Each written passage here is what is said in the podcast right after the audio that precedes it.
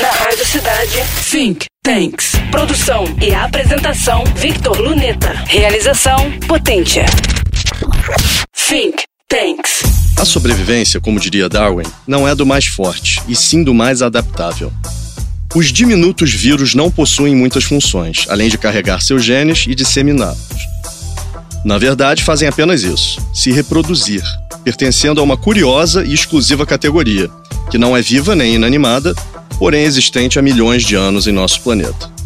A sobrevivência, como diria Darwin, não é do mais forte, e sim do mais adaptável. Voltando ao tema da seleção natural do episódio 109, acaba sendo quase impossível perceber a evolução sem um longo período de estudo. Isso porque mutações genéticas em animais complexos como nós costumam ser lentas e pouco expressivas em apenas uma ou duas gerações. E aí está a força dos nano-organismos. Enquanto humanos levam anos para se reproduzirem, novas gerações de vírus surgem em horas, o fenômeno é exponencial e um único doente com Covid, por exemplo, se torna um enorme habitat.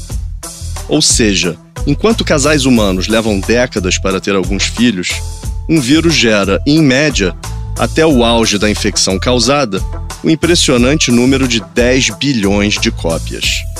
E assim, nessas multidões de novos vírus, existirá número proporcional e enorme de mutações naturalmente selecionadas, significando cópias cada vez mais diferentes entre si, capazes de sobreviver e infectar de forma diferente.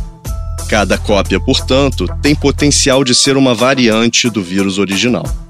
Saiba por que tais variantes geram preocupação no último episódio da minissérie sobre variantes mortais. Não caia por variantes desconhecidas.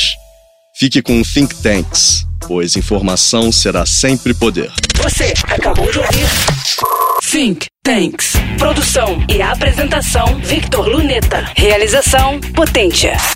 Think Tanks.